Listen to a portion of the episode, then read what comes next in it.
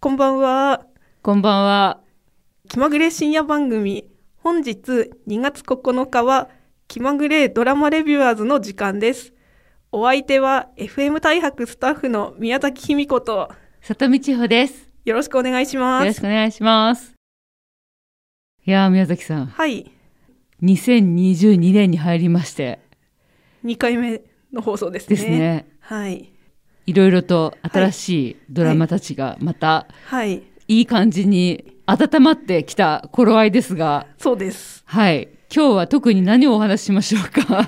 今日、まあ、いろんなドラマ見てはいるんですけど、一個のドラマごとに語りたいことがあまりにも多いので、泣く泣く絞りまして、今日は凝縮して、二つのドラマを語ることにしたいと思います。 そうですね。はい。やっぱりちょっとね、結構あれですね。なんか今回私どうかなと思ったんですけど、はい。いや、思う、思いがけぬ、はいというか、すごく濃密なあの、はい。ドラマ二つ。はいこれどっちも NHK というね。そうですね。ちょっと偏ってしまっているんですが、別に回し物じゃないんですけど。そうです。ちょっと今回珍しく、はいちょっと NHK、あの、いい、 いい感じに。そうなんですよね。はい。というわけで、はいまあ NHK と言ったら、はい。今ね、はいまさに、あの、すごい盛り上がっている、はい。朝の連続テレビドラマ小説。連続テレビ小説。はい。ど連続テレビ小説ですかはいドラマ小説じゃないですはいね。すいません。いえいえ、はい。何ですかこれ。カムカムエブリバディ。カムカムエブリバディです。はい。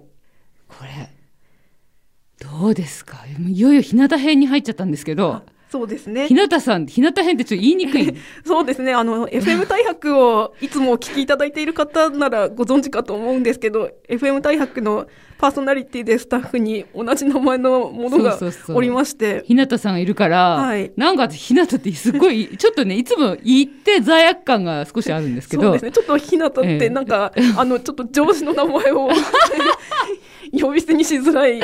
でも、あなんまか、あかといってひなたさんって言うと、ちひょなっとた違うさん本人のことを言ってるような言ってるみたいなね感じになっちゃうので、まあ、うんひなたちゃんとでそうもそうそう呼びましょううか。んわうん、日向ちゃんと私、私はちょっと言いにくいんですけど、あそうですか私は日向でいいかあな、私そうは。ですかはい、すいません。じゃあ、はいお互いちょっと違う呼び名になっちゃうけど、はい。いいよね。それはそれでね。はいはい。そういうわけで、実は私、見てないんです。また、そう、日向編に入ってから。まあ、私もちょっと放送日の関係で今週の月曜日の回しかまだ見てないんですけど、あの、すいません、はいその前の話しかちょっとできないんですけど。まあ、はい、はい。ということで、まあ、あのはいね、もうね、ルイとね、ジョーのね、物語がすんごく面白くて、はい特にやっぱ1960年代がすごくいいなって思いました。あその前にちょっと、はい何ですかあのここでそもそもどういうドラマなのかっていうのをすごく簡単に説明しますうとん、ざっあくりのと説明して。ラジオ英語講座とともに人生を歩んだ祖母と母と娘3代の物語なんですよね。そうなんですよね。はいで、もう祖母と母の会がもうはい終わったと。そうですいうね。感じですけども、はい私祖母の話はほとんど見てません。あそうでしたか。はい 母の会はでがルイとジョーなんですけど、はいあルイっていうのはお母さんで、はいジョーがお父さんなんですけどそうです。ね、はい。なんかその物語その二人のロマンスがとても私は面白くてですねはい。でもその1ヶ月間だった大体1ヶ月だったんですけど、はい。いやー面白い一月でしたね私としては。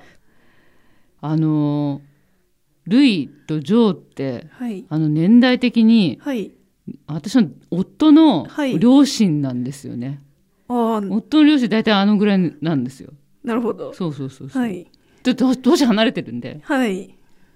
なんかねはい。こうなんとなくいろいろ考えながら見てます私あ、そうなんですね。はい、はい、いやーでもね、はい。カムカムエヴリバディ」は面白いんですけどはい。結構、はい私自分の人生もこうなぞっちゃったりしてるので、はい結 構辛いさっきも話したけどねあ、収録前の打ち合わせですね。そうなんですよ。はい。ねえ、はいまあ、もうちょっと、今となっちゃちょっと少し話、ね、昔の話になっちゃうけど、いひなたが、ね、はい英語、習いたいけど英語塾行けないっていうお金ないから無理だよねって話してしょぼんとしてるはい。あのくだりなんてもう私まさに自分の子供時代と一緒だったんで、はい。あ、さとみさんも同じような経験をされてたって、さっき伺いました。そうなんです、はいそうそれで結局うちは、はい私の場合はねひなたとひなたはまあまあもともとはねおあのまあ二人はだ働いてるのは結局お母さんだけじゃないですかあそこのうちは。はい。ね、はい。だからまあそれでお金がねはい。やっぱり豊かじゃないっていうう、んあとさらに弟も生まれるっていうシチュエーションだったから、まあ無理だろうって、はうい。ちの場合はあの、はい。兄弟が子供が多すぎてああのお金は避けないということで、うん。ないっていう無理だって言われて、はい。あの親にあのラジオ聞けって本当に一緒ですね。本当にさなんていうかねそうなんですよだから ねちょっとすごいもう自分の子供時代となんかリンクしてるちょっとでもひなひなたちゃんはちょっと私より年代的には上上なんですけど、はいなんか微妙にこううん。あのリンクします、そうなんですえーねちょ。っと切ないはい関係で切なかったりしますけどね、はい。そんなわけでじゃあはいそろそろちょっとはい。この「カムカムちゃん」はそろそろいいですかね。そうですね。ということで、はい一曲お聴きいただきたいと思うんですがここでお送りするのは後半でお話しする NHK の夜ドラ「恋せぬ二人」の主題歌の「チャイで丸ごと」をお送りします。チャイの丸ごとをお聴きいただきました。ということではい、恋せぬ二人のついてのはいちょっと私たちの話をしましょうか。そうですね。見てらっしゃる方いますかねこれどうですかね。夜ドラなんだよねはいちょっと夜遅い時間帯のドラマそうですねあの毎週月曜日うのん夜のうん10時45分からというちょっと遅めうのん時間なんですけれども、そうなんですはいこれ私あのいやどうだろうと思ったんですよね、はい最初あの高橋一生さんと岸由紀乃さん岸由紀乃さんということではい私高橋一生さんは大好きなんですけど、はい結構 あのいや普通の役じゃないけどはい結構突飛なこ役が多いイメージだったんではいそうじゃない高橋一生見たいなっていうのがあったんですよ。はいそう、それで、はいあのーそしたらね、宮崎さんがね、はいぜひ見てほしいっていう、はい熱い、そういうメッセージを私はいただきまして、宮崎さんから。はい私3話目からしか見てないんです、だから。はいけど、はいこれ面白いって思っちゃって、はいなんかこう、新しいって言っちゃなんですけど、はい新しいドラマ的な感じがちょっとして、はいちょっとののめり込みました。あそうですか、はいまあそんな1話2話を見逃してしまった里見さんはいなんですが、あの全然 NHK の回し物でも何でもないんですけど今度あの1話から4話までの再放送があるんですよね。ね、そうらしいね。はい、えっ、と、10? 18日の深夜0時かああ18ら日なの来週ですね、はい、なので、うんもしこれを聞いてご興味を持った方はあの今からでも追いつけるのそうでですねはい追いつけますね十分にね、はいそうあなんのですよ。えっ、と2月はい7日と14日はお休みなんだよねそうなんですよ。だからもう全然追いつけるよけね、はい。今から見てもねそうです。はいいやーでもね、はい。こう結局この恋生の2人って、はい。まああれなんだよねはい。ど、まあ、ざっくり言っちゃうとはい。その名の通りはい。恋生の2人の話なんだけどはい。それがまたさ、はい。なんて言うんだろうな。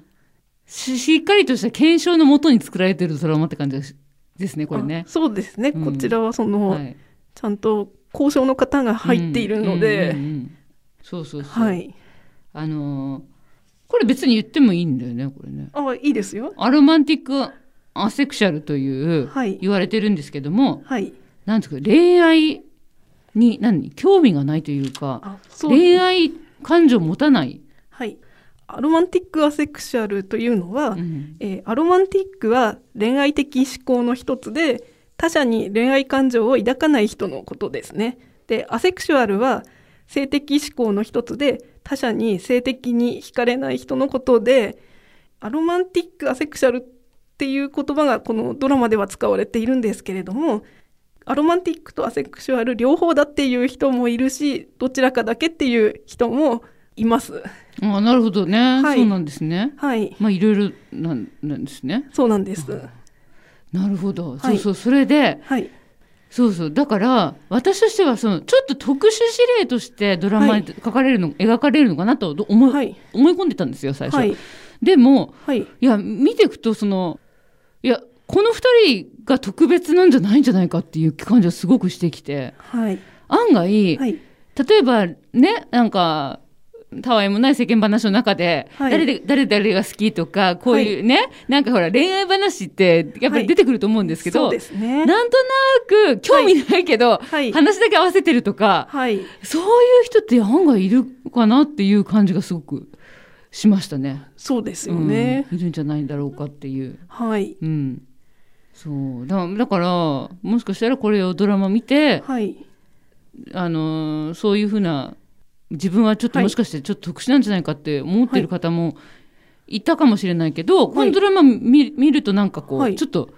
あ自分はそんな特別、特殊じゃないんだっていうはい、いるんだってそういう人って、っていうなんかこう勇気みたいなうん、なんかのを勇気っていうか、なんて言うんだろうかねなんかほっとする人っているかなっていうそうでしょうちょっねと。思いましたね。はい、あの本当にこういう人ってうん、少なくないようで、うんあの番組ホームページに載っていたアロマンティックアセクシュアル交渉チームの方の、うんえっと、記事によりますうと、んあの2019年に大阪市で行われた調査によると、うんあのアセクシュアルを辞任している方って人口の0.8%いるんだそうです。で結構お大きいですね。で0.8%っていうのは、うんあの同性愛者と同じ数ということなのであ意そうなん外だと、はい、少なくはないんじゃないかないんだねと思われますね。ああ、そういうことなのね。い。はい、ああ、なるほど。はい、そうで、で、そう、何が面白いって、だから、はい、そのドラマで、はい、難しい硬い話じゃないですよね。そうですね。うん。あの、ひひょんなことからですかあの、二人が、恋愛感情を持たない二人がは、い同居生活をすることになるはんい、ですよね。あとちょっと1話と2話見てないから、わかんないんだけど、はいじゃあちょっあの、とななんで同居するのあれ。 1話のあらすじを1話と2話のあらすじざっくり言いますけど、はい。主人公の一人岸由紀乃さん演じる咲子はスーパーマーケットの本部で営業戦略課に勤めているうん29歳なんですけど、恋愛に興味を持てないことが理由で家族の前でも職場でも居心地の悪さを感じているんですね。えーある時咲子と社員たちは本部で企画した恋するフェアの商品を見にスーパーの店舗を訪れるんですけどそこで出会った店員の高橋一生さん演じる高橋さん役名も高橋さんなんですけどから恋しない人間もいると思いますって言われて咲子はハッとするんですね。はあなるほど、そこでか。はい、そそこが最初の出会いなんですけれどはもあそして一方で咲子は結婚をせかしてくる両親のいる実家から離れたくて親友とのルームシェアを計画していたんですけれどうんも、うんその親友が突然元彼とよりを戻したから彼と同棲することに決めたって言い出してうんルームシェア計画が立ち消えになってしまったんですね。うんで、まあ、失意の中でうん咲子はネットの検索サイトに「恋愛しないわからないおかしい」って打ち込んでみたんですけど、うんそしたらあるブログが見つかって、うんそこには「アロマンティック・アセクシャル」っていう言葉があってさらに「恋愛しないのはおかしい」という方がおかしいなどと世の中の恋愛至上主義への違和感を綴った文が書かれていて咲子はそれを読んで目の前がパッと明るくなりました。で数日後仕事で再びスーパーを訪れた咲子は高橋さんこそがあのブログを書いた人物であるっていうことに気がつきまして喜びを隠せなくなりますそしてお互いに悩みを話し合っているうちに咲子は高橋さんに向かって私と恋愛感情抜きで家族になりませんかって提案するんですまあ高橋さんはすんなりは受け入れません。でも、とある理由で OK してくれるんですけど、それはぜひ再放送の2話を見てください。はい、わかりました。はいそこに、あの、隠されてるわけですね。とある理由が。はい。わかりました。いやーさ、私ほら、3話からしか見てない。もう3話はすでにもう一緒に住み始めてるわけよ。そうです。そうそう、だから、はい。この二人なんで出会ったんだろうなって、う素朴にそれを思ってて。はい。なるほどね。はい。もう、さっこ、さっこちゃんね。さっこちゃんさっこさっこちでゃすん。ね。さっこちゃんから言ったんで、そうなんですよ家。族になりなりましょう、かっこかり。はい。いいね、でもね。そういうのいいよね。恋愛感情抜きで家族になるってね。うーんと、楽しそうじゃないも、そうこに恋愛が絡まないから。えっ、と、まあそれは、違うのえっ、と、どうなんでしょう。人それぞれじゃないですかねだっ。てあ恋の、愛絡まなかったらさ、はい。楽しく暮らせんじゃないうーんとまあそうですねあの咲子とか高橋さんのようにそうそうそうあの他人に恋愛的な感情を抱かない人だったうんら、うんそれは快適だと思いますし、うん。でも恋愛が好きな人からしたらその自分を愛してくれない人と生活するのは苦痛にならないんでしょうかね。それは思う。だからそれが次のあれじゃないのそう彼から見えてくんじゃないのそうですね。ね元、はい元彼はい。が乱入し始め して、ひょんなことから元彼乱入しちゃっそてうなんでね、すさっよこちゃんの。そうです。そ咲子は、えっと、一応前にもあの男性と付き合っていたことはあるんですけど、会社の同僚と、う。うん。でも恋愛感情とかあと性欲を向けられることに耐えられなくて、別れてしまったんですよそうね、ででも活動休止だっ てね。はい彼は諦めてなかったんですよ 諦めてないねっていうはい恋愛至上主義者だからね。そうです彼はね。はいだからそう言われると、 恋愛至上主義者って言われると、すごい私自身もなんか、あ、責められてる気がする。す ごくそうそうそう。そう、考えてみたら、でもそうなのかもね。恋愛ね。はいそうそう、なんかやっぱり、いや、もう、なんとなくこう、人はこう、な、あごめんね。私は多分どっちかというと恋愛至上主義者なのかもしれない。はいなんか人は、はいやっぱり恋するっていいよなって思ってたわけよ。はいそれは別に男でも女でもよ。だかはらいなんていうのかな。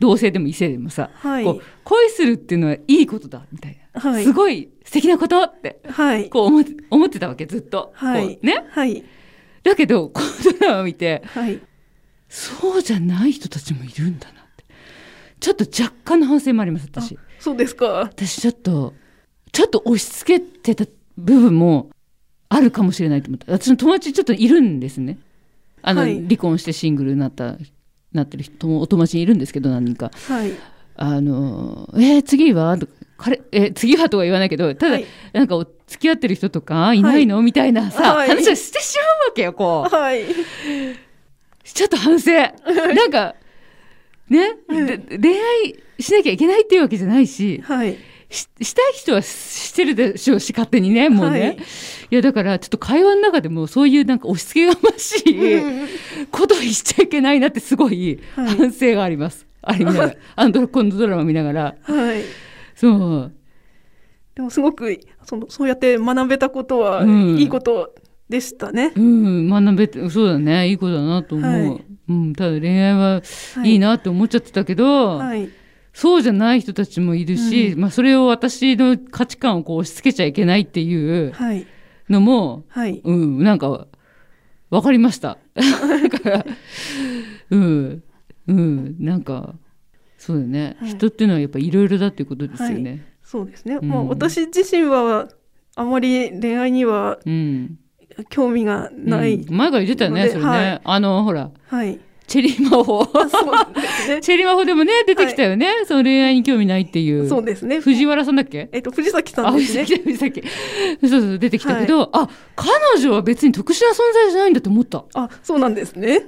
うん。はい、あそうかって別にあれはポーズじゃなくて、はい私は恋愛はっていうポーズじゃなくて本当に興味ないんだなと、はい、で納得ですよ。あ、そうですか。はいはいまあ私もその恋愛にあまりうん、興味がないししたいとも思わないので、うんうんでもそんな人をドラマで今まで見たことはなかったですし、うん現実にもほぼ周りにそういう人もいないので、うんやっぱり自分はあのおかしいのかなってこの咲子と同じように思ったこともありましたけど、うんこうやってドラマで、うんあのこういう人が主役の話やってくれると、うんすごく自分が肯定されているような感じになって、うん自分は変じゃないんだなって、うん少し自信持てるようになりますうね。ん、そうだね、はい、いや私もねいや今まで本当結構反省しましたよいやなんか私恋愛押し付けてなかった かなっていやなんかもうすっごい反省なんかあこういう人たちもいるんだなっていうのをでも、はい知るにはいいドラマだし、そうですね。うん、これもっと、はい本当はね世間なんか世間一般に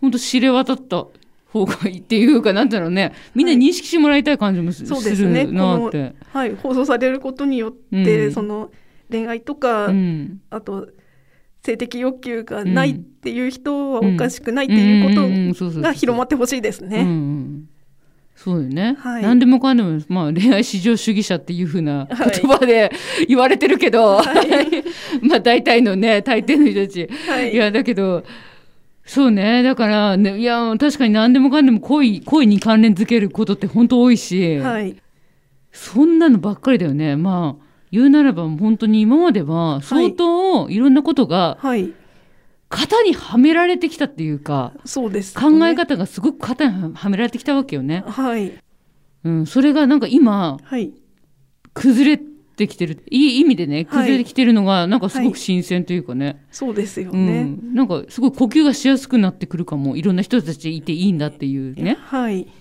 うん、メッセージじゃないこれ結局はさはい、私はもうねはい、この恋戦二人はその、話の展開の面白さもあるんですけど、はい、あの本当舞台設定というか、はい、あのうちの中がいいんだよねあ、そうですね。すごいねもう、はい、シンプルライフから真逆のはい、ものがもうどんだけあるのっていうぐらいのはい。ケースなんていっぱいあるしね。 もうあの高橋さんのお家は古い一戸建てなんですけど、物に溢れてるんだよ。そうでですあの、この間、高橋一生じゃなくて、高橋さん、はいが、ほら、腰、 腰痛めてる、あの、ほら、怪我して、あ、そうです。動けなくなったところあった。はい、あの時一瞬出たんだけど、はい。プラモデルのケースが山に、あの、積み重なってるの見た。あ、そうです。ありましたねあ。のタンスの上にさ、はい。プラモデルのケース。なんだこれ。ケースっていうか、あの、紙の箱そう、ですね。紙の箱、紙の箱。はいもう積み上がってて、 これ細かいなと思って見てたんだけど。はなんか、我々で居心地いいのかなって、そうですようね。ん、思う反面、はい。まあ、うん、思う反面でもあんだけあったらちょっと、 うん、ちょっと考えちゃうかもしれない けど、でも自分にはないもんだから、はいちょっと、なんか面白いと思って見てる。あ、そうなんですそね。ういう部分でもね。はい。あと服装とか。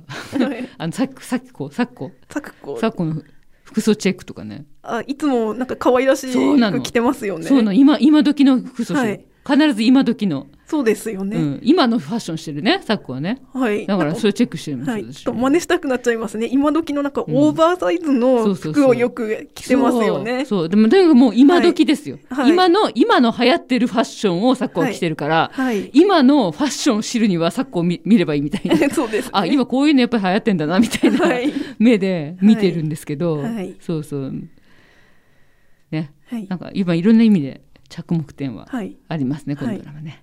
はい。あはい、そういえばさっき、チェリマホの話出ましたけ見ど、ましたその出しちゃいましたちょっとあのこの恋戦の二人って、チェリモホこと30歳まで童貞だと魔法使いになれるらしいっていうドラマのうん脚本家さんが手がけてるんですけど吉田絵里香さんだっけそうなんですで、あ、それ言ってた、はい忘れてた、今まで。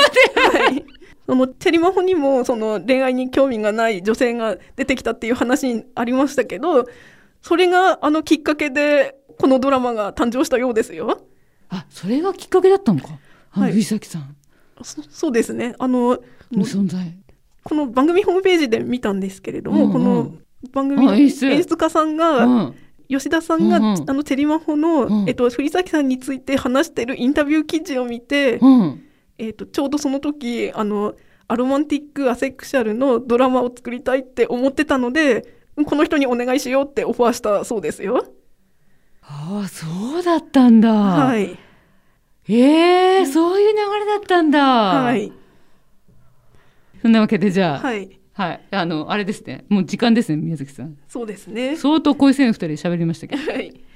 ということで。面白かったな。あ、いそうですね私は面白かったな。あ、私もですよ。はいちょっと、脚本家、そこのくだりはね、面白いな。そういうことだったんだ。そうなんですよ。いや、うまいなと思って見てたの、本当に。いや、よくできてるよね。面白い。本当に。素晴らしいね、皆さんね。そうですみんなね。才能持ってるよね。はい。いろんな才能あるみんな。うん、というわけで。はい。じゃあ、締めですか。そうですろそろねね。。えっと、ということで最後にはい。はいお知らせですけれども、気まぐれドラマレビューアーズでは、ポッドキャストで過去の放送を配信しております。聞き逃した方や、もう一度聞きたい方は、ぜひご利用ください。ご利用ください。はい、そしてまたこの番組は不定期に放送しておりますが放送日は決まり次第ポッドキャストのページでお知らせしていますのでこちらも合わせてご覧ください。すごい、宮崎さん、いい仕事して る。ありがとうございます。えっと Spotify で気まぐれドラマレビュアーズで検索してください。よろしくお願いします。よろしくお願いします。次回はあれだよね。やっぱこの私たちこんなに盛り上がった恋戦二人が終わった頃がいいんじゃないのそうかしでら。すね。恋せの二人最終回はうん3月21日なので、うんえっとそうなんだ。3月21日なんだ。もうそこまで決まってんのね。スケジュール。どうしよう。私泣いて喋れないかもしれな いね。恋戦二人に感動し、感動しちゃって。ちょ涙涙 で。もうカムカムも最後の方なんじゃないですかそうですよね。カムカム最後にしてからの方がいいかなそれとも。ああ、カムカムっていつの最終カ回ムなのカムは、えーっと、4月上旬ぐらいまで放送あったと思いあまあ、す。そうなのそうなの、はい。あじゃあ、まだじゃあ4月になってからの方がいいですかね。もういいのかななんか一応、カムカムの話もちょっとしたいんじゃないんですかそうです。ね。じゃあちょっと検討しますのうん一緒に検討で、しましょう。はい、ぜひ、はいあの、また。ポッドキャストのページをご確認いただきたいと思います。次回のに関しては。ははい。い。お願いします。ということで、はい。エンディングは、カムカムエブリバディの主題歌の、愛さんのアルデバランをお送りしながらお別れしたいと思います。宮崎さん、完全に逆だよね。まあそうなんです けど、もう意図があって逆にしたんだよね、これまあね。そうなんです。あ編集の、的にね。はい、最後、アルデバランで締めた方が感動的だなって。思ったんだよね。思うのでそうだね。はい。私たちね、はい NHK ラジオ講座聞いてるもんね。そうなんですよあ私はラジオだけど、あなたはテレビだよね。そうなんです。あの、全く私たち申し合わせていないのに、今年度、それぞれはい NHK の語学講座ではい外国語を勉強しているんですよね。そうなんです。はい英語じゃない。あ、英語もやってるよ。英語もやってるんですけど、私あは、。そうですか。はいはい。でも、今度はハンハングル始めまして。あはい。私ははい中国語を勉強しています。ははいなかなかね、い。大変ですけど、頑張りましょう。頑張りましょう。ということで今日は最後に4カ国語で挨拶をえー、何してそれお別れしましょう。じゃあ中国語で再チェーン、止まんないよ。韓国語ですね止。まんないよ。 ちょっと、笑っちゃうけど。 グンナイ。おやすみなさい。